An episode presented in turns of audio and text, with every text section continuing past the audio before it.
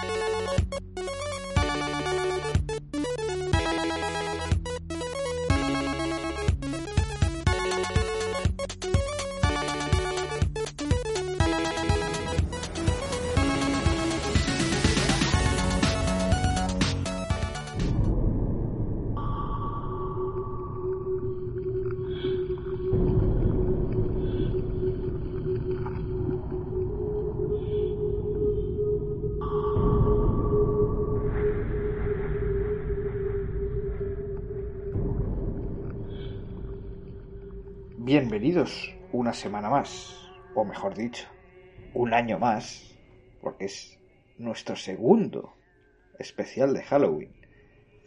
El año pasado fue la de Carpenter, ¿no? La cosa. La cosa fue. Ah, ya me acuerdo ya. La cosa. Buena peli. la mosca no la hicimos en Halloween. La mosca. Yo creo que la hicimos. Eh, antes, ¿no? O después. Antes. Antes.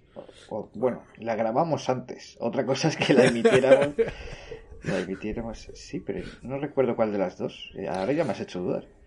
Bueno, una vez las dos. Que son dos películas de terror muy, muy potentes y muy buenas, como dejamos claro aquí, yo creo, los dos. Sí, bueno. Y este año, pues, más. Fue la cosa. La cosa, vale. Fue la cosa de un Carpenter. Pero bueno, como esto es al gusto del consumidor, entonces, pues, el que quiera eh, escuchar en Halloween o no Halloween eh, la mosca, Ahí puede, está. puede hacerlo. Y, y la cosa.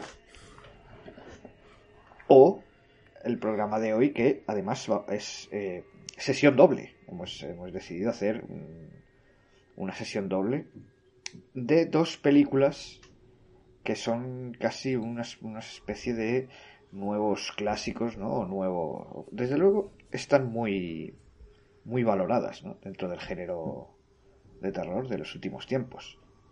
Hablamos por un lado de Sinister del año 2012 eh, Scott Derrickson de director, y la aclamadísima It Follows de David eh, Robert Mitchell del año 2015. 2015 se estrenó en Estados Unidos, yo no sé si, bueno, si llegó a España a la vez o tal, porque yo la verdad es que esta película la conocí, pues eso, del boca a oreja. Yo ni sabía que existía. Sí, en IMDb pone 2014, no sé si es... Pero ya el año que estrenó en España... Yo, yo no, no recuerdo haber visto esta película en cartelera ni nada. Supongo que pasaría seguramente, pero lo que tú dices, te llega y, bueno, yo no la había visto, ninguna de las dos. La he visto ahora para el especial. Tenía ganas de verla. Bueno, ahora, entraremos en detalles, pero pero no, no recuerdo, no recuerdo el estreno, la verdad. Aunque ya hace ocho años y ya saber. Y, y con, y, y, a mí con Sinister me pasa un poco lo mismo. Yo ni sabía que existía esta película. De hecho, tiene una secuela. Sí, tiene una secuela que igual algún día tendremos que comentar, ¿no? O no, o pasamos de la secuela. Eh, no sé. Bueno, me puedo imaginar por dónde va la secuela, ¿no? Con más, pues, con más, con más, con más tiempo, igual, igual la intent, había intentado ver, pero ya me las he visto para ver las dos películas. Así que ya la secuela la, ten, la, la, he tenido que dejar. Pero bueno, algún día igual cae. Porque bueno, a mí por lo menos la primera sí que me pareció interesante. Estreno en España 29 de mayo de 2015. Pues sí, se estrenó en cines también. It Follows, estoy hablando ahora. Sí, me imagino que, bueno, quizá en el circuito con, eh, en circuito independiente, ¿no? No en las en los multicines no ni nada de eso. No lo sé, estas películas... Hombre, la película yo creo que, que tiene potencial para ser estrenada totalmente, vamos. Otra cosa es que en su momento se, se pareciera o no interesante y, se estrenara bien o se hiciera aquello que se hace en las distribuidoras que dice, bueno, te doy esta película que es la que todo el mundo espera, pero me tienes que comprar este pack con la película que vienen siete películas más que creemos que son una mierda. Y, y, esas son las que ponen unos pocos días en, en, una sala y poco más. Bueno, no sé cómo sería el tema de Follows. Pero bueno, habiéndola visto, la película tiene potencial, vamos. Sí, bueno, pues creo que eh, ambas comparten un poco el, el, digamos, el coger el testigo ¿no? de las pelis de terror. Y bueno, realmente no me parecen revolucionarias o que reinventen el género, pero sí les eh, guardan mucho respeto y a su modo, digamos que sigue el legado de... Bueno, a mí It Follows, pues porque está muy cuidada y tal, pero si me dicen que es de John Carpenter me lo creo. si fuera más... Sí, eh, sí, sí, porque además tiene un, tiene un estilo, ¿no? Eh, vamos a empezar, en todo caso hablamos de una primero, ¿no? Sí. Luego de la otra, vamos a empezar si quieres con It bueno, Follows. dejamos claro desde aquí, desde, desde ahora mismo, desde ya, que vamos a hablar con spoilers por no estar Ahora spoiler, ahora no spoiler, ahora spoiler. Nada, nada, ya. A partir de ya hay spoiler de las dos películas en De las dos películas, exactamente. Miraoslas, que están en, en Amazon y en, y en Filming, y ya.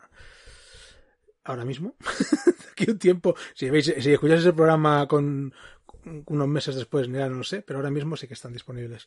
Y si no, bueno, vuestras amigas las bibliotecas. Ya sabéis que yo soy muy, muy, muy aficionado a visitar las bibliotecas. Ahí se encuentra de todo.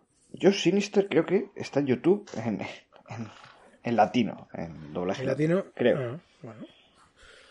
Pero bueno, Bien. Allá cada cual.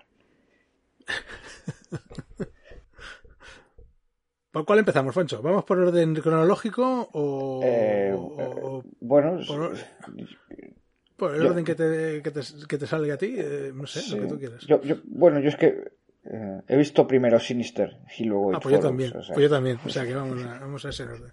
Pues venga, además como es cronológico, vamos a valorarlo así. sí. Bueno, Sinister, lo primero que para mí me gusta mucho es que actúa nuestro amigo Ethan Hawke, que está que se sale.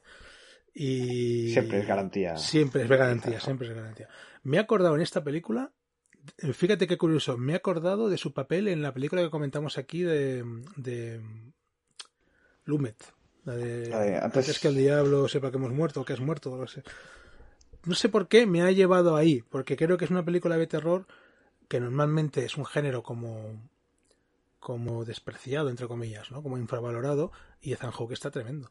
Para mí el, el papel que hace es, Sí. es, es muy es muy complicado, ¿no? O sea, Esta película a lo mejor con otro protagonista, porque al final es él el que aguanta la película. Sí, sí, realmente. sí, sí, sí. Es que es él el que la aguanta todo el rato. La mujer de él está muy bien, eh, que es Julia Rylance. Que digo, Rylance, Rylance es hijastra de Mark Rylance, el nuevo actor fetiche de Steven Spielberg. Eh, el, James Ransom, que es el, el, el- agente este, ¿no? Que quiere ayudarle y todo eso. Todos están bien. Pero el que está tremendo y el que aguanta la película, como tú dices, es, es Ethan Hawke. Que, más conocido como el padre de Maya Hawke y ex marido de Uma Thurman. Porque ahora la conocida de verdad es la hija, la que lo está petando en todos lados. Ya, ya no están casados, eh, Uma Thurman y... Ah, no sé, yo me parecía que no estaban casados. ¿Están casados? No lo sé. No lo sé. Va- vamos a ver, tú eres el experto en salseo, ¿eh? O sea que Pues aquí esto no, no, no lo sé. voy a, bus- la voy verdad. a buscar el dato, voy a buscar el dato. Yo me, me tenía en la mente como que ya no estaban juntos, ¿eh? Pero igual estoy metiendo la pata ahora mismo. Y he separado a una pareja No lo sé. eh, muy... A ver, espérate, que estoy en la, estoy en la, en la Wikipedia.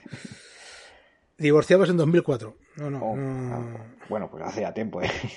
Quiere decir. Y está casado con Ryan Hawke desde 2008.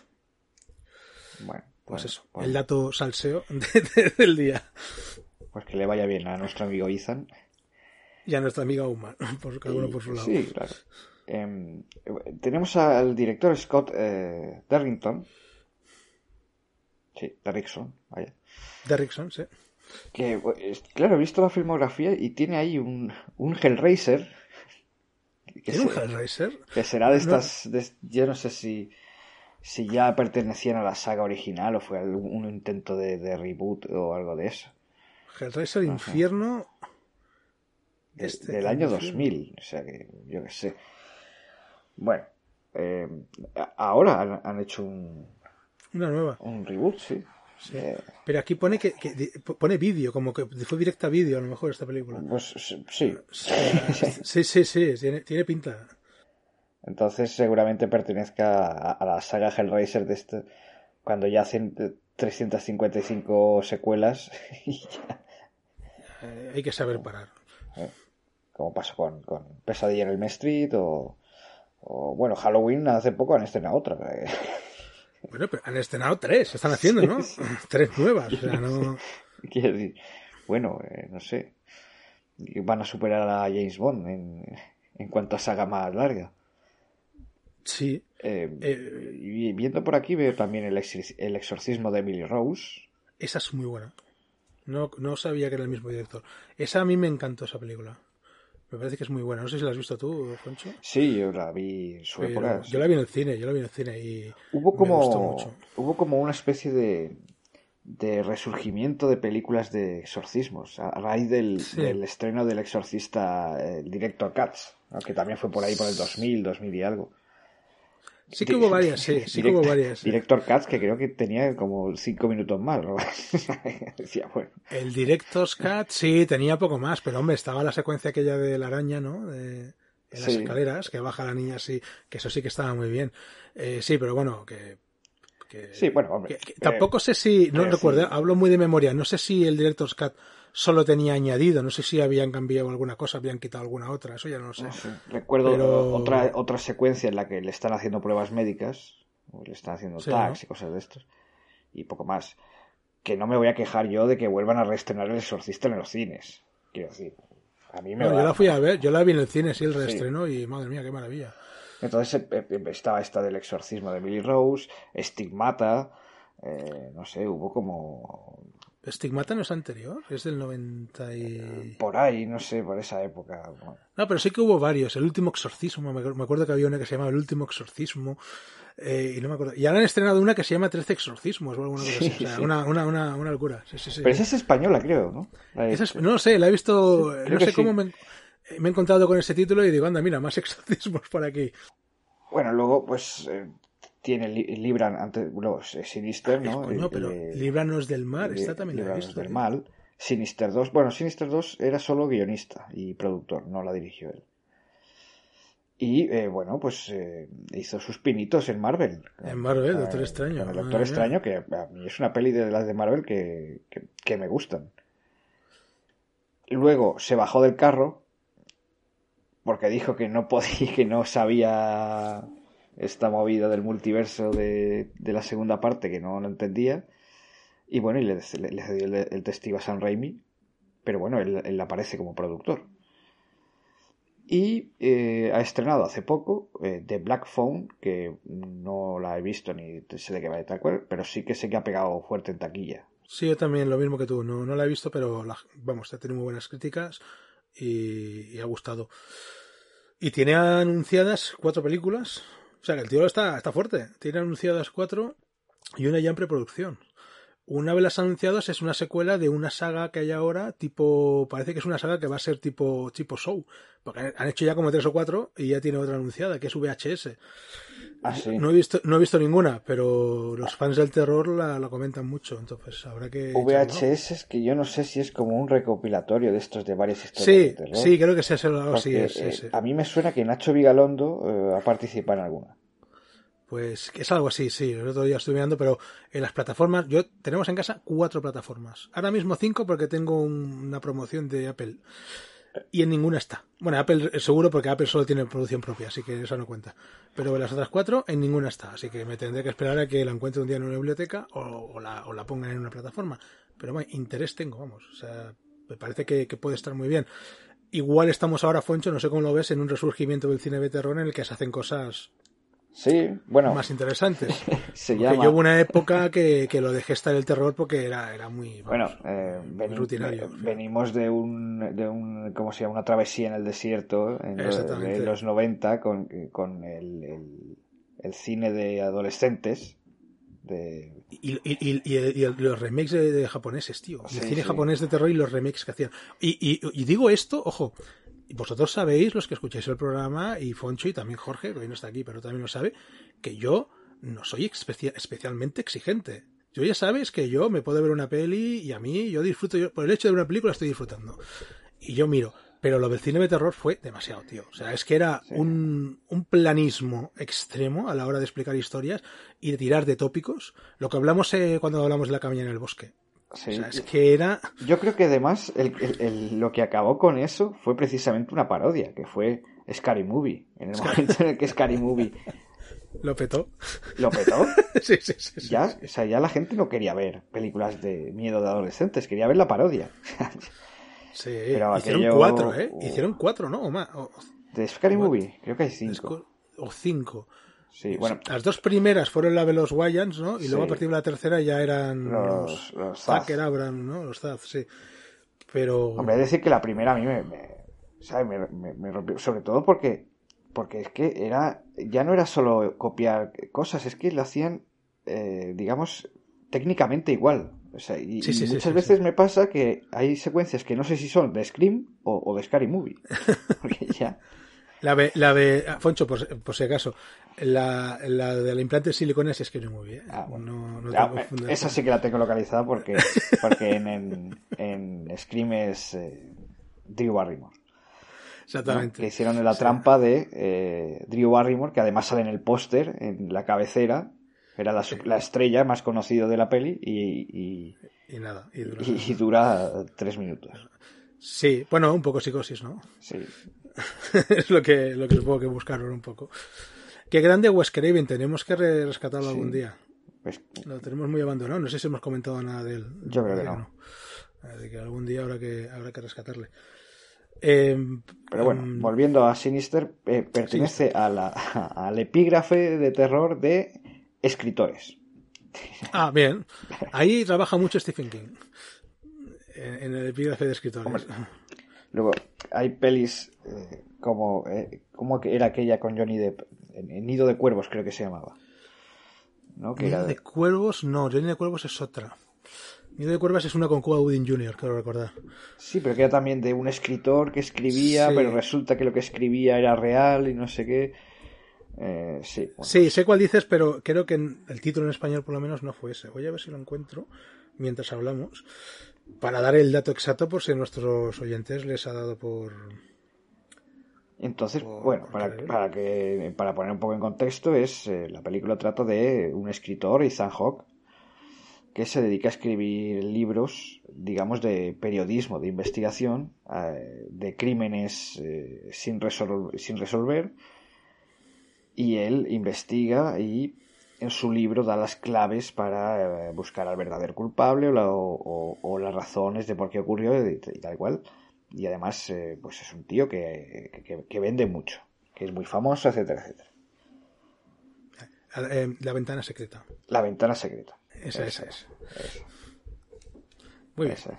Pues eso, es un director, pero bueno, lo que escribe no, es, no, no está escribiendo novela rosa ni nada de eso. ¿eh? O sea, No, no, no. es un escritor de éxito ahí, no, no. Es- Ni siquiera es un escritor de terror como, como Stephen King o los personajes que a veces crea Stephen King. No, no, es más macabro todavía. Es tipo eh, Truman Capote con eh, A Sangre Fría, que de hecho hay una referencia dentro de la película. Sí, decir. exactamente. Y Truman Capote se fue eh, a la cárcel a entrevistar a los asesinos aquellos para que le contaran todos los detalles escabrosos y él publicó la, la novela Sangre Fría, pues, pues eso que ya eh, traspasa la ficción, es, es más un- un- una crónica periodística que, que- que una novela. Y entonces pues eh, investiga una casa en la que fallecieron todos los miembros de la familia menos eh, la hija menor que desapareció. Además, la peli empieza que, que- con, Total. con un- una declaración de intenciones, ¿no? Con ese plano de, de- en Super 8 o 16 milímetros, ya no, no sé qué es.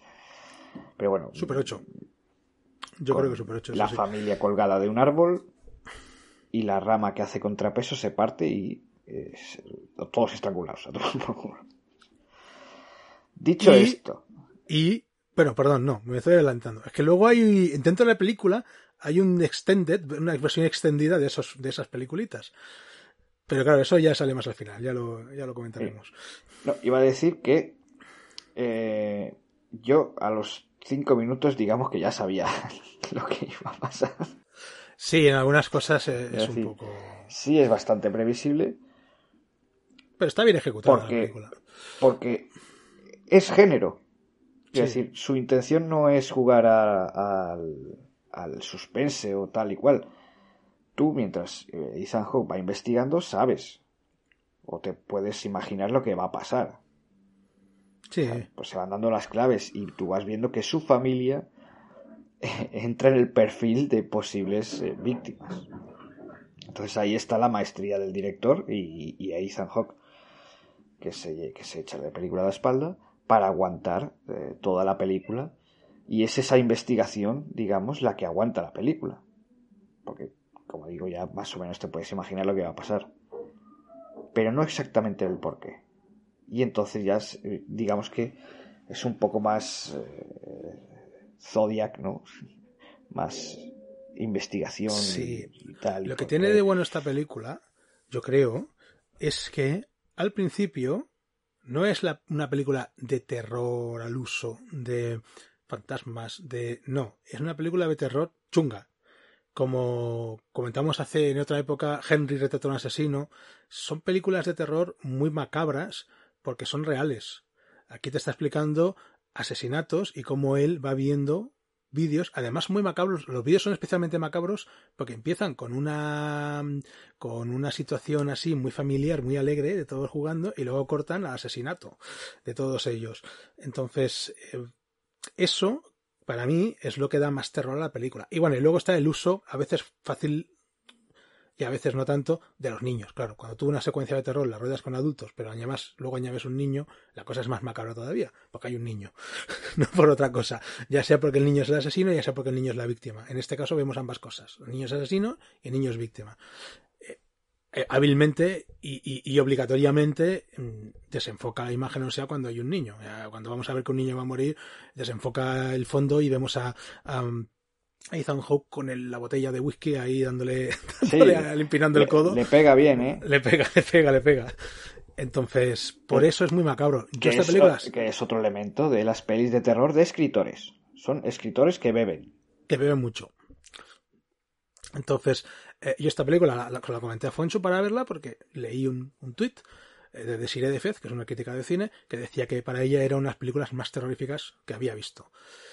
Y sí, bueno, sí, es muy terrorífica, pero de mi punto de vista, por esto. Porque luego al final la cosa para mí empeora. Para mí. O sea, empeora en el sentido que va, la película pues pierde ya más interés, desde mi punto de vista. Pero la primera mitad de la película es muy potente por eso. Porque es un terror real. Luego ya se entrega a pues a los cánones del terror, ¿no? Pues ya entra en, entra en escena una especie de, Señor elemento sobrenatural. Eh. Ahí es cuando ya para mí pierde más interés. ¿Por qué? Porque cuando entra en ese ya se va a los clichés del cine de terror. Desde mi punto de vista. A los sustos, a... Mucho jumpscare. Sí, eso es lo que... Bueno, no sabía del tecnicismo, pero eso. Eh, eh, el plano aquel, por, por ir rápido, el plano aquel de, Ethan Hawke en el, en el, en el altillo, viendo a los niños y de repente que aparece el, hombre malo este en pantalla para ver el susto. Y la música se sube a tope. Y la música se sube. La música hay que decir que es de Christopher Young, que para mí es un magnífico compositor y mejor persona. Así que, así que vale la pena, vale la pena. Es para mí de los mejores compositores de terror, porque el cine de terror normalmente tiene músicas que son muy atmosféricas, así muy rarunas, pero Christopher Young la hace muy melódica. Desde, Michael Field. Desde Michael el exorcista precisamente, pero, pero él no compuso esa banda sonora, o sea, la, encasquetaron porque era el, tema de éxito del momento, ya ves tú, qué huevazos, qué huevazos poner el, el tubular bells en el exorcista, ¿eh? O sea... y, vamos, ahora no eres capaz de separar eh, tubular bells del... De no, no, no, pero yo cuando lo, Yo creo que vi antes, eh, escuché antes tubular bells que ver el exorcista, o no, no me acuerdo, bueno, pero vamos, que que luego pensaba y digo, joder, macho, y si llega a ser la canción de éxito en esta temporada una canción country, la hubieran puesto en el exorcista. O sea, es que es, eh, desde mi punto de vista, para un, de principio no, no pega. No me parece que tuvo sea una, una música para una película de terror. Pero bueno, la pusieron y es lo que tú dices, al final ha quedado ya, quedado ya para la posteridad.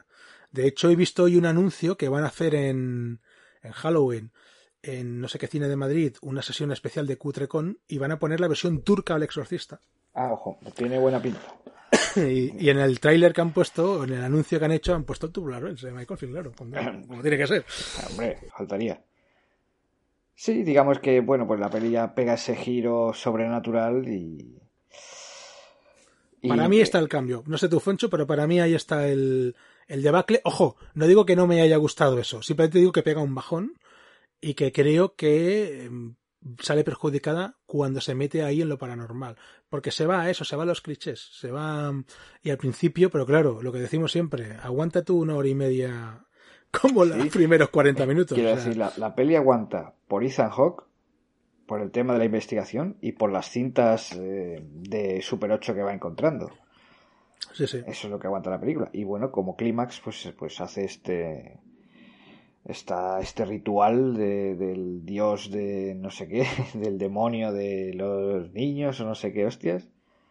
Y hombre, es perturbador ver a una niña tan pequeña que ya desde el minuto 5 yo ya sabía que iba, que, que, que esa Sí, hombre, algo tenía tal, porque le hacen unos planos así raros que dice, ¿y estos planos a qué vienen? Bueno, pues porque, pues porque, porque la niña va a ser... Ahora ver a la niña tan pequeña con un hacha en la mano, hostia. Es chungo, es chungo. Eso pensé yo también, cómo es trabajar eso en, en la producción, cómo trabajas con un niño para prepararle para una secuencia así, porque esta niña que tenía seis años, cinco, seis, siete, tendrá. como mucho, no más no creo que tuviera. Entonces, no sé, es siempre me lo, cuando he visto películas de terror o, o así, pues, pues, pues me llama la, me, me, llama la atención eso, porque no, no puedes ir a la niña como a un adulto y decirle, bueno, aquí vas a descortizar a tus padres. no, creo que vayas a preparar la secuencia así con la niña, ¿no? Bueno, pues venga. Supongo que con mentiras. Eh, que Steven sí. Spielberg le dijo a la niña que interpretaba a la, que, a la niña que lleva el vestido rojo eh, que, que, no viera la película hasta que, hasta que fuera mayor de edad. La niña le, le, dio igual y la vio antes y se arrepintió. Pero supongo que cuando haces este tipo, cuando dices este tipo de mensajes es porque les engañas, estas niñas las engañas. Y les dices cualquier otra cosa para que no sepan lo que están interpretando de verdad. Sí, claro. Bueno, no sé, pues le dirá eso, que es un juego, que esa... Pero ¿cómo engañas a una niña que está con el padre y la madre maniatados en el suelo y con un hacha en la mano? es lo que quiero saber yo. Pero bueno, supongo que tendrán psicólogos ahí en los rodajes que ayudan al tema. Sí, bueno. Entonces, pues eh, efectivamente hay una secuela, me imagino que será un poco seguir con esta movida de los niños y de y de buscar una nueva familia para tal, para seguir el proceso este. Yo he visto que, que, está acreditada la actriz, la, la mujer de que interpreta a la mujer de Ethan Hawke, está está acreditada en la secuela. Pero mmm, no sé si son flashbacks Oh. Pues, pues, porque la, la mujer casca. bueno, bueno, si algo nos ha, si ah. algo nos ha demostrado Hollywood es que siempre se puede hacer algo. Sí, bueno, hacer algo con Igual vuelve a, a, en cachitos. ah, mira, pone aquí en, en IMDb pone en cachitos. eh, credit only, a lo mejor eso lo que aparece, pues eso, sí, en, en un montaje previo o algo así. Sí, bueno, una grabación de esto de Super algo... 8. Algo así, sí, a lo mejor sí es algo así. Sí, claro, pues puede ser eso, que lo, lo que grabó la niña con la cámara de Super 8. Eh, sí, pero bueno, porque, bueno eh, mi opinión es esa, y lo remarca más cuando acaba la película. Y, y, y, en el final, justo antes de que salgan los créditos, vuelve a salir el. Sí, haciendo un susto. De... El, el, ahí, ahí así que dije, venga, esto no. Esto, esto es feo. Por eso te digo Pero... que, que, no intenta eh, revolucionar nada. O sea, es no. esta peli pues tiene una factura técnica muy buena porque a día de hoy con un millón de dólares puedes hacer una peli con una fotografía decente, una iluminación decente. En los sí, 80 claro. con pues pues el Raimi cogía la cámara y la, y la restregaba por el suelo. o, sí, sí. o este eh, John Carpenter pues coge una careta de, de Star Trek y le da la vuelta y la pinta de blanco, porque es lo que hay. A ver. Hoy en día es verdad que como se reducen muchos costos ya eh, rodando en digital y eso, pues sí es que es verdad lo que tú dices. El presupuesto, 3 millones de dólares, está, es un presupuesto muy pequeño por una película de 10 años, ¿eh? No es tan. Sí, o sea, que realmente. Y eso en Estados Unidos, eh, en Estados Unidos, una película de, de 20 millones se considera bajo presupuesto. Sí, sí, pues está 3 millones. No sé si está en la época, no creo que esté teniendo en cuenta la inflación. Está muy bien, es un presupuesto bajo, eso es lo que decimos. Y teniendo una estrella. No es Cien Hawk eh, superestrella, pero tampoco cobra barato seguramente, entonces está muy bien. Sí, bueno, pero me imagino que es de estas cosas que se baja el sueldo porque le gusta la historia y todo. Puede ser. Sí, sí, sí, no. Hay, hay muchos que lo hacen. Em, eso, para mí podría haber revolucionado algo si, si hubiera mantenido el estilo del principio de la película. Pero es verdad que era tan macabro que supongo que alargarlo una hora más habría sido excesivo. Entonces, eh, bien, la película que me ha gustado, me ha gustado, me parece que es una película, es una propuesta muy interesante. Eh, una fractura muy, una, muy interesante de cómo está trazado todo, rodado todo, los planos con el proyector en marcha y eso son muy chulos, los planos con todos esos mm, planos cortitos detalles de cómo monta la película en el proyector y eso le dan un ritmo así. Y luego está los planos en los que él está en la cama con su mujer y se pone el proyector en marcha y yo me cago en todo. Pero bueno pero qué mierda es esta da mal rollo. Yo yo te juro te juro que me había imaginado en algún momento que entraba el tío en la sala esa y estaban los críos viendo las películas. Tenía eso en mente. Digo, el bicho este raro ha levantado a los críos, les ha puesto a ver la película para joder. Pero no hace falta, los niños ya saben de qué va todo. La niña especialmente, porque habla con los muertos, parece ser. Y, el chaval, bueno. Otro uso un poco tramposo desde mi punto de vista, no sé cómo lo ves tú, Foncho, son los primeros sustos con los sueños nocturnos del hijo. Sí, sí, como cuando sale de la caja. Sí, está muy, ese lo compro, ¿eh? Ese lo compro. Parece pero que está luego... poseído y no, es que tiene sí, nocturno. Digo, joder, pues, y se mete en una caja así. Yo compré eso porque no sé cómo funcionan los terrores nocturnos. Yo, eh, mi hija a veces se despierta llorando desconsoladamente y yo acredité eso como terrores nocturnos. Igual me, igual me pequé. Yo digo, terrores nocturnos. Igual era hambre, ¿no? Igual. no era hambre, no. Cuando tiene hambre, pues la, la, abraza, se calma un poco y le puedes dar de comer. Ahí es que la coges en brazos y llora y llora y llora. Entonces dices, esto es más que una pesadilla o lo que sea. Pero bueno, a lo mejor los terrores nocturnos funcionan así. Yo no, por suerte, no he tenido que sufrir eso de momento. Y, y no sé, igual funciona. Pero quiero decir que aunque funcione así, suena así, con una vez hay suficiente. Pero que luego vuelvas a usarlo con el niño fuera de casa no sé. Juega, eh, utiliza ese, eh, a ese niño de los terrores nocturnos para mm, jugar con la ambigüedad de lo paranormal para luego al final acabar metiéndose de, de, lleno en lo paranormal. En lo paranormal totalmente. Sí, sí, sí. Con el problema que para mí influye en eso. Pero, insisto, digo esto porque para mí es una cosa que me fastidió un poquillo cuando vi la película porque dije, ostras, ibas muy bien y hemos acabado en, en los tópicos, pero que la película me ha gustado mucho y la he disfrutado mucho. Y, y creo que está muy bien, que, que, ha valido la pena el visionado. Eh, yo ya, como tengo una edad y cada vez tengo menos tiempo, valoro mucho cuando dedico un par de horas a una película y me gusta. o sea que, que, aquí he salido, he salido contento. Una hora cuarenta y cinco. Una hora, sí, cuarenta y cinco, cincuenta. En su momento, cuando era más joven y tenía tanto tiempo, me veía de todo y bueno, a veces veía cosas que estaban bien, otras que no, y no pasaba nada. Pero ahora dices, bueno. Bueno, yo es que ahora, eh, si, si, voy a ver una película y dura menos de dos horas, para mí ya es un aliciente. Sí, o sea, sí, estamos sí, en sí, ese punto. Eso sí, ¿eh? eso también, ¿eh? eso Porque también. ya se ha estandarizado lo de las dos horas, dos horas y media, que normalmente suele sobrar la mitad. O sea, es como, va- hay que, tiene que durar esto por, no sé, para que nos tomen en serio, o yo qué sé, para qué. O sea, hay pelis de Marvel que duran casi tres horas que dices, vamos ¿de qué estamos hablando? Sí. Sí, sí, es exagerado. Yo, y mira que yo soy muy fan de ponerme una película de tres, cuatro horas, no me importa, ¿eh? Me gustan. Pero cuando sé que hay, o sea, cuando ya el 50% de las películas dura dos horas y media, tres, ya digo, eh, a que eso estáis columpiando. No hay. Pero hay películas que lo requieren. Yo veo una lista de Schindler, yo veo un Ben Hur, yo veo Eras una vez en, el, eh, Eras una vez en América. Son películas que sí que tienen un fondo para que duren eso y las disfruto mucho. Y no me importa buscarme una tarde, o el irlandés, buscarme una tarde para, para dedicárselo a ella, a ella. Ahora ya lo tengo peor, pero bueno, lo buscaría. Pero cuando lo que tú dices, una de Marvel, una de eso, tres horas, dices, venga, hombre, ¿qué me estás contando, hombre? La de Zack Snyder, esta de la Liga de la Justicia, que duraba Cuatro cuatro, horas. Sí, Cuatro cuatro horas. Aún ya sí yo la vi y no se me hizo pesada ni nada. ¿eh? Sí, yo, que- yo la vi, bueno, pues la vi por la curiosidad, ¿no? Y, y la, la vi en dos tandas. O sea, digo, no, no, no voy a ir a, a verla En dos entera. tandas, no.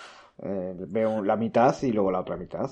Yo, la vi entera porque, porque pude, sí, porque era un día que tenía libre, tenía la mañana para mí y eso y, aproveché.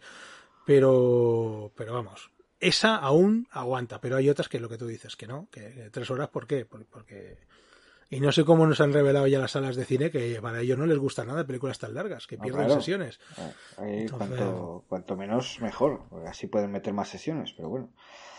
También es verdad que últimamente pues estrenan esa de Spider-Man, ¿no? Que pusieron en Navidad, que dura también dos horas y media por ahí.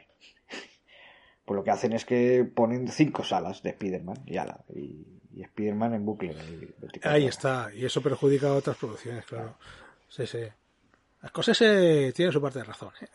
Sí, bueno. Eh, pues dejamos Sinister, ya hemos dejado más o menos claro que nos ha gustado. No, no revoluciona nada porque creo que tampoco lo pretende y, y bueno, pues eh, continúa el legado de, de, las pelis de terror con todos sus clichés, para bien y para mal. Pero bueno. Pero está bien, está bien ejecutado y sobre todo es un aliciente enorme Ethan Hawke. O sea que eso sí vale la pena verla solo por ver a Ethan Hawke y, y el resto también, pero Ethan Hawke. Y bueno, ahora vamos con It Follows. It Follows. It Follows. Hace unos años eh, salió un videojuego que, se, que, era, era como muy cutre, entre comillas, pero que empezó a calar porque, digamos, tenía la, la, el espíritu de la época de los 16 bits y de los 8 bits. Era un juego muy difícil. Y con los años fue cogiendo tal y, sacaron secuelas y tal. Y, entonces eh, se convirtió como un estándar de calidad. Estoy diciendo el, el Dark Souls, ¿no? Entonces, cada vez que había, sacaban un juego de coches, decían, este es el Dark Souls de los juegos de coches. O de lucha. Este es el Dark Souls de los juegos de lucha. Pues con It Follows eh, ha pasado un poco eso. O sea, It Follows durante mucho tiempo, yo lo he escuchado, era el estándar de calidad de, el nuevo estándar de calidad de las películas de, terror y cuando salía una peli de, yo qué sé, de detectives, decían, esta es Light Follows de, de, de las pelis de detectives. Incluso ya había gente que, ya, bueno, como meme más que de en serio, decían, el padrino es Light Follows de, de las películas de Gangster. bueno, eh, puede ser, puede ser. Pero vamos, yo estoy un poco como con Sinister. Me ha parecido que está muy bien. Pero sin más, ¿eh? Me ha gustado mucho, ¿eh? La he disfrutado mucho. Me ha gustado más que Sinister porque It Follows se mantiene en su sitio. No va más para allá, más para acá. Eh, juega todo el rato en el mismo plano, en el mismo sitio, desarrolla la historia ahí mismo. Y bueno, vamos, vamos a empezar a hablar de la película, el final ya luego lo contamos. Bueno, pues It Follows trata de, bueno, pues una... Eh, la peli empieza, es honesta, la peli empieza con una chica que sale de su casa, empieza a mirar a todos los lados y se va a una playa que dices, a esta chica que la pasa. Pero bueno, entonces eh, vemos como una pareja, ¿no? Una chica y un chico, pues están eh, a sus cosas de, de, adolescentes, al cine, no sé qué. El chico de repente en el cine se pone nervioso y dice vámonos y vámonos se van a un descampado con el coche, que es algo que creo que quien más y quien menos lo ha hecho. y bueno, después de mantener relaciones, de repente el chico la, la duerme con cloroformo y la ata a una silla. Que dices, bueno, este es un psicópata. Pero no, no la va a matar, simplemente le va a explicar que ahora mismo ella está maldita y que hay algo que la va a perseguir siempre hasta que tenga sexo con otra persona. Y esa es la premisa de It Follows. Pero, y ahí está también eh, la gracia, si ella muere, si esa cosa la mata a ella, volverá a buscarle a él. Vuelve a buscar Entonces a él insiste, le da una serie de consejos para que no la mate. Para que no venga a buscarle a él. Bueno, pues una premisa que podría ser eh, una buena idea para un corto o una buena idea que se desplomara, sorprendentemente aguanta la hora y media pasada de, la película. Sí, sí que aguanta. Es cierto que con sus... sí, es que estamos en las mismas, es que esto es género. O sea, y yo he leído entrevistas del, del, director, porque es un poco... Esta chica tiene sexo con el chico y a los pocos minutos ya está la cosa esa persiguiéndola. Sí. Pero luego con otros personajes pueden pasar días, ¿no? Esto es un poco lo de los zombies. Te muere un zombie y a lo mejor te conviertes en el momento, pero a lo mejor te tiras como en Walking de cinco capítulos con el mordisco. y hasta que te conviertes. Sí, los tiempos igual. Hombre, lo que le explica es que siempre va caminando. Esa cosa. Tú puedes ir en el transporte que quieras, pero eso siempre va caminando, entonces ahí puedes ganar ventaja. Que, es lo mi más. Pregunta es, mi pregunta es: si, si te vas a vivir a una isla desierta, ¿estás a salvo? Porque claro, si solo va caminando, llegará un momento que no podrá caminar por el agua. O sí, yo qué sé, igual va por el agua y no le pasa nada. Sí, va andando por debajo, por el fondo. Por debajo, por el fondo, no, no, hasta que llega. Sí, porque es curioso cómo una persona andando a dos por hora imprime tanta tensión. Claro. Hombre, no son, no, no son señores em, normales y corrientes. O sea, es una señora mayor en camisón con cara ahí de mala hostia, eh, acercándose hacia ti lentamente, sí, acojona, sí, sí. Esto es em, una de las cosas que yo creo que, demuestran que una película de terror funciona, desde mi punto de vista. Que es que te, dé terror igualmente, te dé miedo o, te da sensación, sensación de, malestar a plena luz del día. Que siempre el terror juega con la oscuridad, juega con todo eso. Bueno, el día que veas Midsommar. Ahí, esa la tengo pendiente, esa la tengo pendiente. Pero yo recuerdo, por ejemplo, que me gustó eso en Fallen. No sé si habéis visto Fallen, la película protagonizada por Denzel Washington. Tiene alguna secuencia. Seven 2. Hostia, no, Seven 2 no era, no era Resurrección con Christopher Lambert. Eh, también, es que Hubo, muchas de esas, claro. Es que Fallen no me acuerdo, la, tengo ya muy olvidada y no recuerdo ese paralelismo con Seven, pero sí que recuerdo esa secuencia. Lo que pasa es que tenía ese toque sobrenatural al final y tal. Pero sí, era un poco. Bueno, sí que había una secuencia que pasaba a plena hora del día y a mí me, cuando la vi en el cine, pues me, me, me transmitió bastante, bastante sensación de terror y, y pensé, hostia, esto mola, ¿no? Porque lo que decimos, el cine de terror siempre ha estado eh, unido a la oscuridad, ¿no? Para crear más sensación de miedo oscuro y eso. Cuando en la película esto funciona también a plena luz del día, en la calle, lo que decíamos, en la calle, eh, con amigos, rodeado de amigos, esto, que, y ves algo que ya te produce el miedo, es que funciona, y en esta película lo consiguen. El señor director David Robert Mitchell, pues lo consigue. Hombre, ahí hay, por ejemplo, una secuencia hiperturbia que solo lo consigue mediante el contexto y las reglas de la película. Que es un momento en el que la chica ya está desesperada y ve, ve eh, en la playa, ve a unos chicos en un barco. Sí. Y se desnuda. Porque si mantienen sexo con ella, le va a pasar la maldición a los chicos. Exactamente. Entonces, ya el mero hecho de plantearse eso, de unos desconocidos ir allí y, vete tú a saber, porque igual pueden tener sexo, pero igual te pegan una paliza y te matan. Sí. Y te tiran por la borda. Y luego, em, que al cabo de unos días vuelva la maldición esta, el, el, ente este a perseguirla, es que te has cargado tres tíos. Sí, sí, sí. Pero tú crees que lo llega a hacer porque a mí me da a entender después como que no lo llega a hacer. Sí, yo vamos, yo ¿Sí? que sí. ¿Tú crees que sí? Que mm, le pregunta el amigo esto y dice, ¿y por qué no lo pasas a otra persona? Y ella dice, no, mejor que no. Yo entendí como que al final no lo hizo con los, aquellos tíos. yo entiendo que sí, porque ese, ese es el, el, momento, digamos, en el que están varios días sin ver a, la cosa esta. Y es cuando los amigos empiezan a dudar de ella decir, bueno, está, nos ha colado aquí una bola que te cagas, y que la tontería esa de tal. Entonces entiendo que sí. No sé, porque esto me parece que pasa después de que muera el, el vecino, ¿no? Sí, claro. Muere el... Y cuando dudan de ella me parece que es con el vecino, no sé. justo antes. Sí.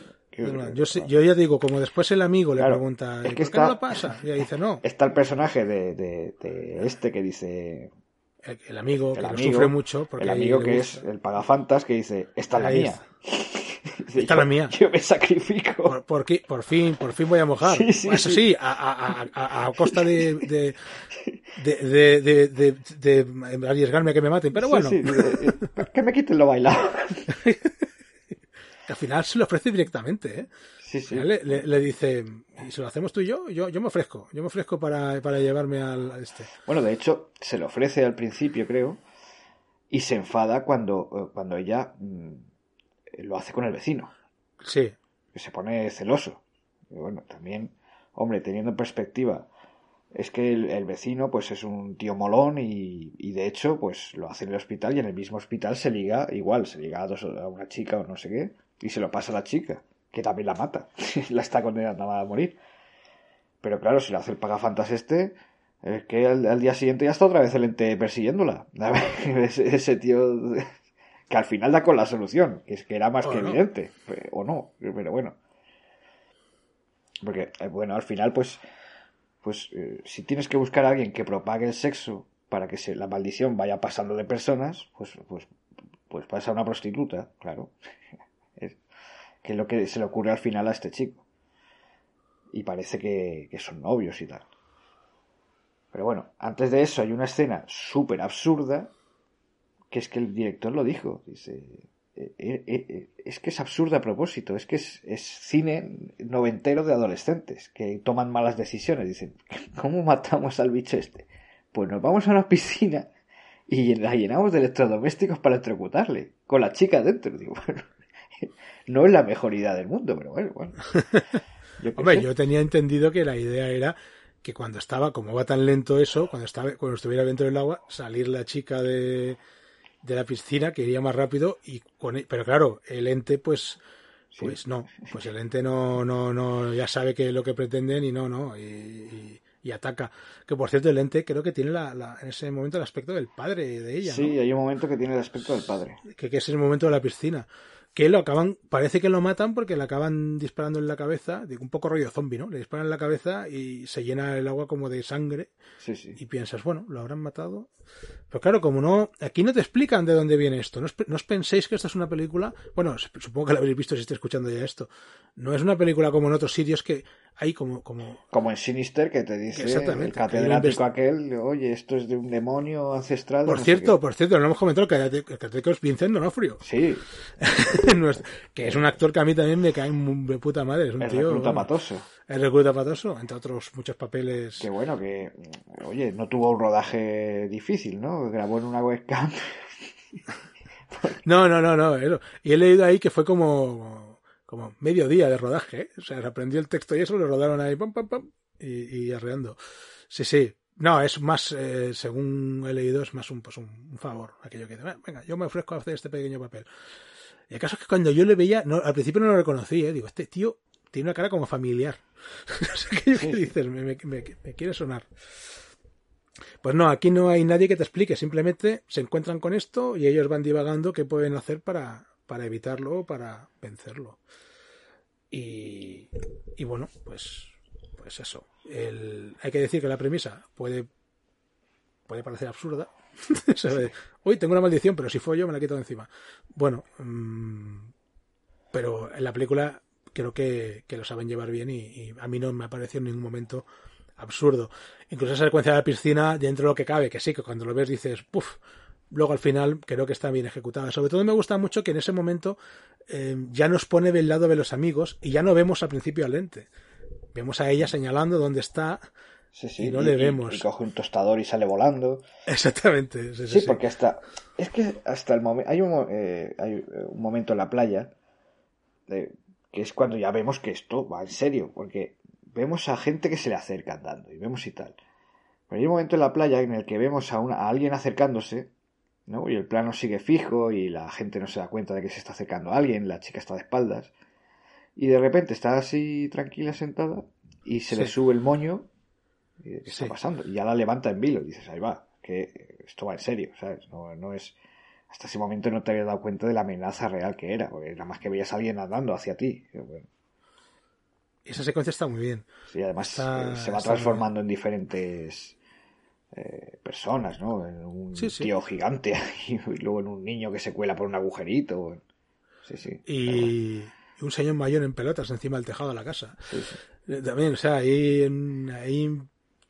em, representaciones de ese ente que son realmente, no sé, malrolleras. Sí, dices, perturbadoras, vaya. Sí, sí, sí. No, lo ves, lo del tío gigante, eh, ostras, es- está muy bien, muy bien llevado eso, ¿eh? Es un...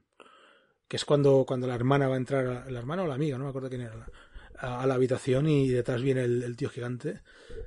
Y tela. Tengo una teoría también eh, de que esta muchacha se rompió el brazo de verdad.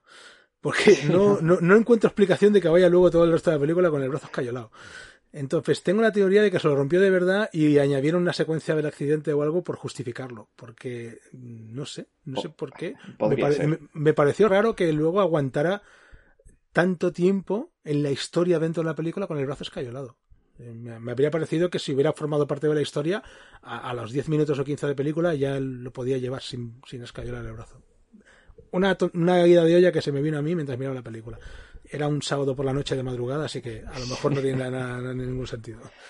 Sí, bueno, eh, eh, parece ser que, bueno, pues todo el mundo ha, coincidido en que esto es una especie de metáfora de las eh, enfermedades de transmisión sexual, etcétera, etcétera. Bueno, Sí, hombre, sí, Pues- también. Bueno, También antes hacían un anuncio de televisión de yo, yo lo pongo, ¿no? ¿Cómo era? que pónselo, pon- Póntelo, póntelo, no pónselo. hacemos películas de terror para, para concienciar de Sí. esto. Sí, sí. Y que al final, bueno, acaben juntos el Pagafantasy y la chica. Eso la es y justicia, justicia poética, Foncho. Sí, es un poco, bueno, pues el... hay que ser más castos, ¿no? Y, y no estar todo el día por ahí eh, zumbaera. Hombre, eh, el amigo no es no es el chulito, no es en esto, pero es el más sensato a la hora de, de tratar este tema. El otro, el chulito, sí, lo que sea, pero luego no la cree y lo que tú dices, se cree más, más mejor que nadie y al final lo acaba pagando.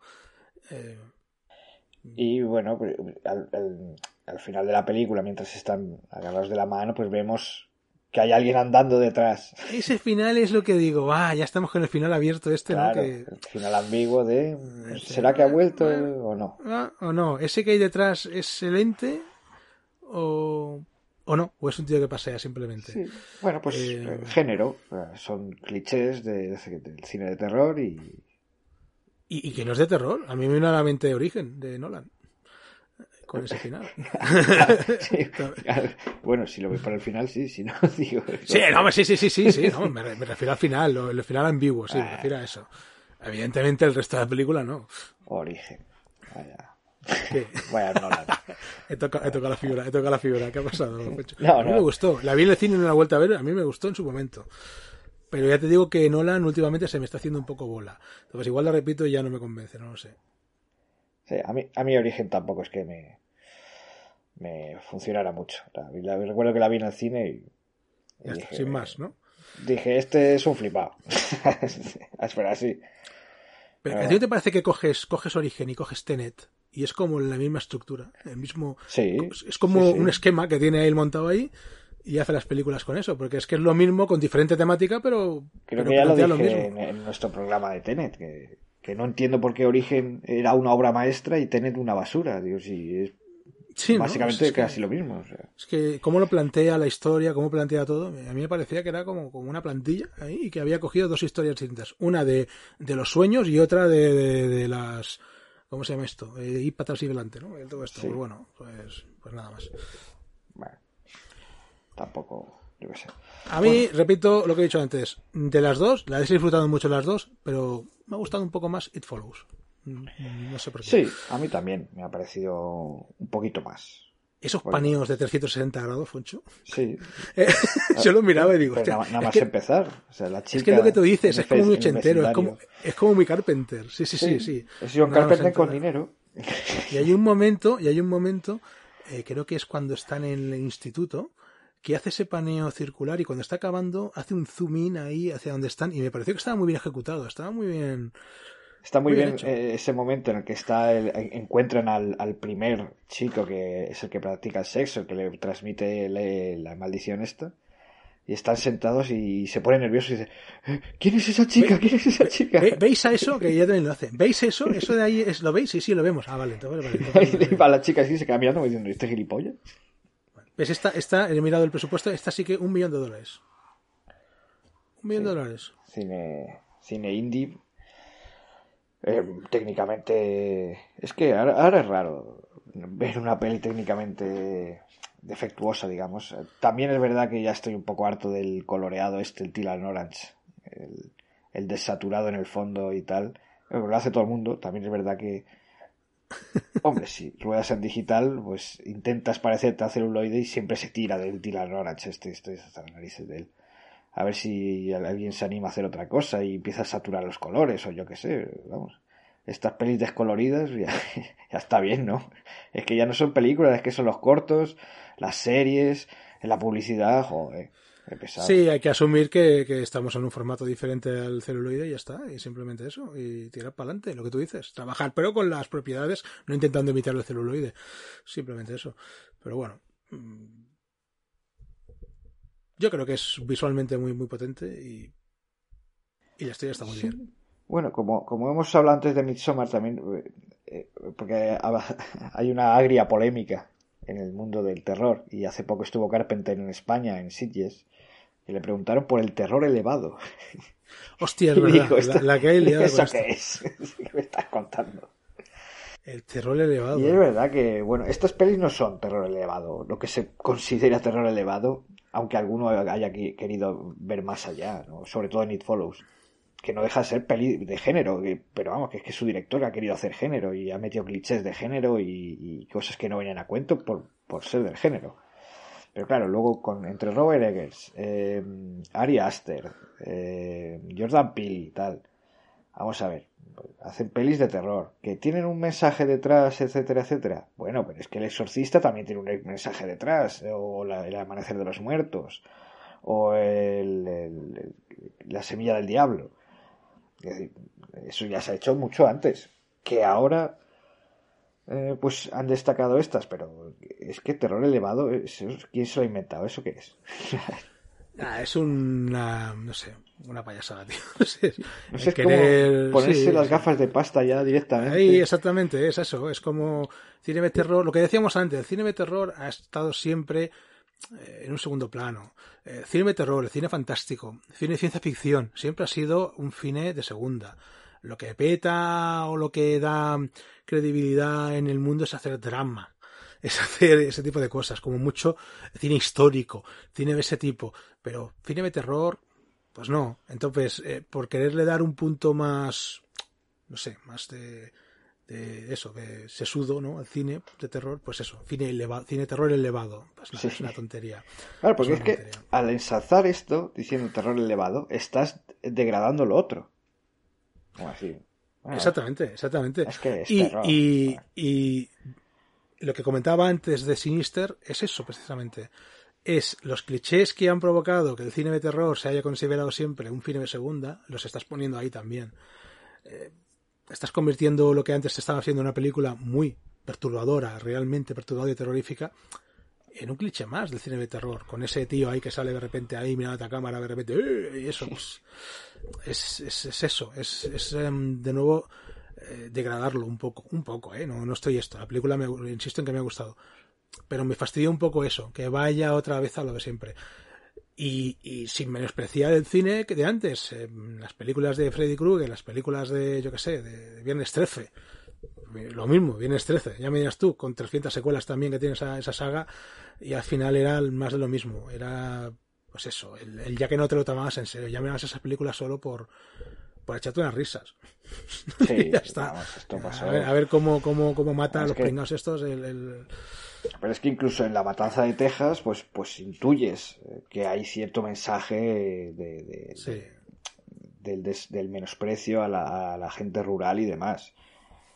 Eh, decir, que una peli de terror luego tenga cierto mensaje escondido tal cual, esto no se ha inventado ahora. Entonces... ha pasado con más géneros, Francho. Yo me, me harto de hablar con gente y de recomendar Acorralado. Porque se creen que una película de Rambo es una película de mierda de por sí. Y vale, sí, luego hay unas secuelas que son bastante malas, no te lo voy a negar, sobre todo la tercera. Es bastante mala. Pero, pero la primera película es un drama realmente. Claro, es un tema de, los veteranos de Vietnam. Los veteranos cómo perturbados por la guerra. Y es más, recomiendo mucho la novela. Hace poco se la recomendé a mi mujer y se la leyó y le gustó. Es una novela también muy intensa, muy interesante y muy intensa. Entonces, pasa lo mismo con el cine de acción, pues esto. Y luego hay películas de acción que están muy bien, o películas de aventura que están muy bien.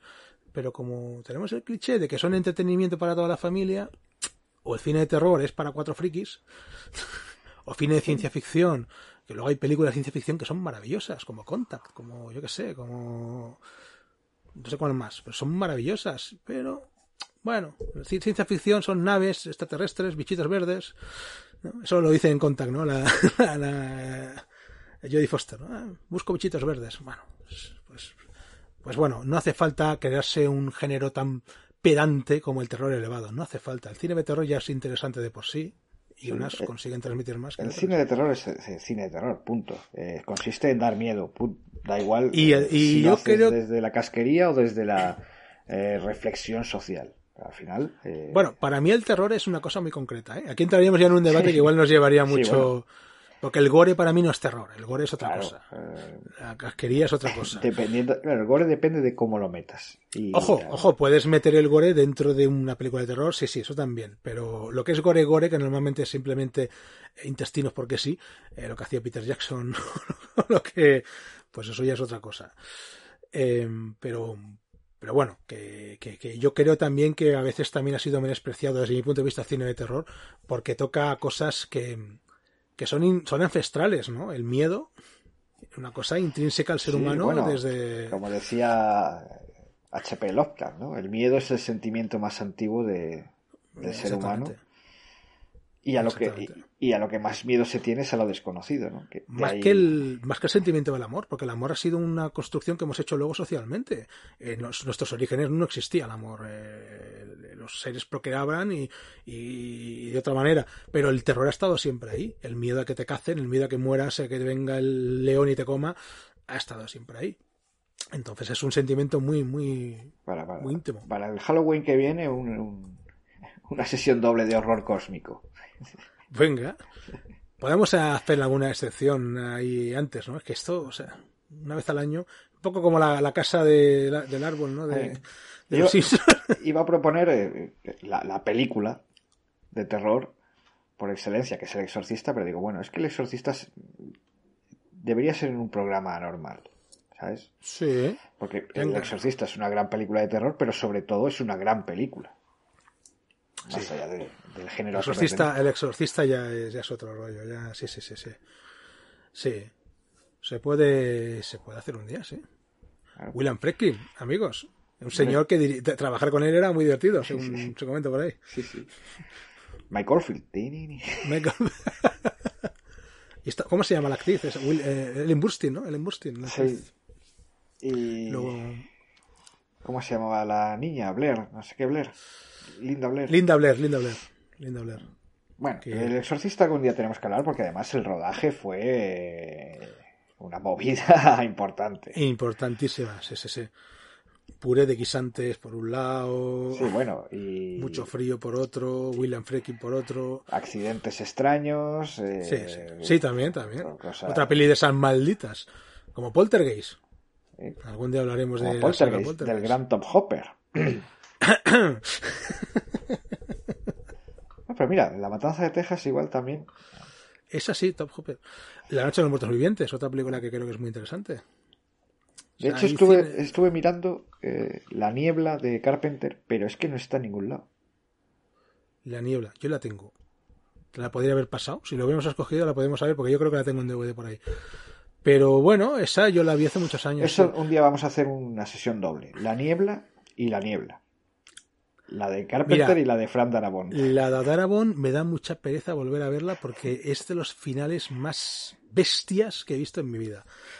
Y me da, me da palo, ¿eh? me da palo. Pero si hay que verla, bestias se ve. y tramposo, es decir, porque esta, película siempre se acuerda mucho del final y digo, bueno, es que si, lo, si lo piensas durante cinco minutos tampoco tiene demasiado sentido, pero bueno, eh, No, es el hecho de que te lo encuentras ahí. No, no, no, no tiene sentido, es lo que tú dices. Yo cuando lo vi, por otro lado, pensé, pensé, bueno, esto planteado con un poco más de sensatez, no tienes que pasar por ello.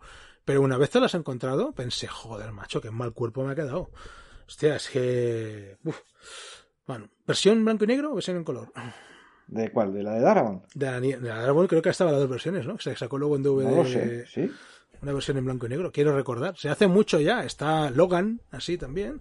Ah, la de Logan sí, la de Mad Max también. Mad Max se fue muy fiel a la carretera también, o sea que eh, luego está mm, la Liga de la Justicia, ¿Liga de Justicia era? De, de sí. En cuatro tercios. O sea, es, es, y, este, y el, el último corto de Isra que es en blanco y negro. es verdad. Isra está a lo, a, lo, a, lo, a lo siempre. Un día tenemos que traerla. Bueno, pues hasta aquí el especial de Halloween. Eh, si lo estáis escuchando de la noche de Halloween, pues nada, pues. Gracias. Oye, eh, eh, Por dar sentido a este programa. Os veis estas dos pelis y luego escucháis el programa y mira, os, y os hemos apañado un festivo. Si lo escucháis en otro momento, pues mira, pues eh, si hemos hecho que descubráis estas películas o si ya las conocíais, pues mejor que mejor. Así que nada, pues ya la semana que viene volveremos con el programa normal. Y... Normal es muy arriesgado bueno, en este programa, en este podcast. Canónico. Canónico, sí. Luego ya puede pasar cualquier cosa, ya sabéis.